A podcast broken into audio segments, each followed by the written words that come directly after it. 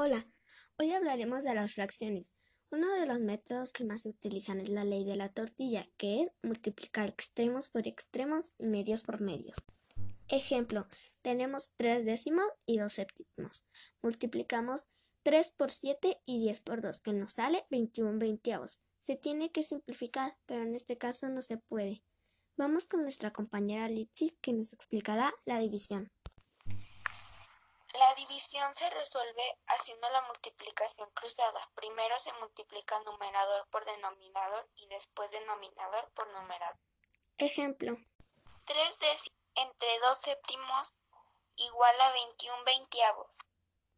Regresamos después de un corte comercial. Bueno. Lucy, habla Juan.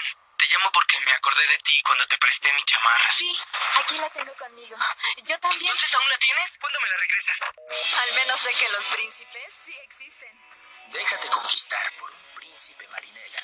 Llénate de energía con 30 minutos de ejercicio al día. Regresamos. Ahora sigue nuestra compañera Sofía que nos explicará la multiplicación. Una multiplicación de fracciones se hace multiplicando el numerador por el numerador y el, y el denominador por el denominador. Y, y así se puede simplificar lo que hacemos. Por ejemplo, 2 tercios por 3 medios igual a 6 sextos.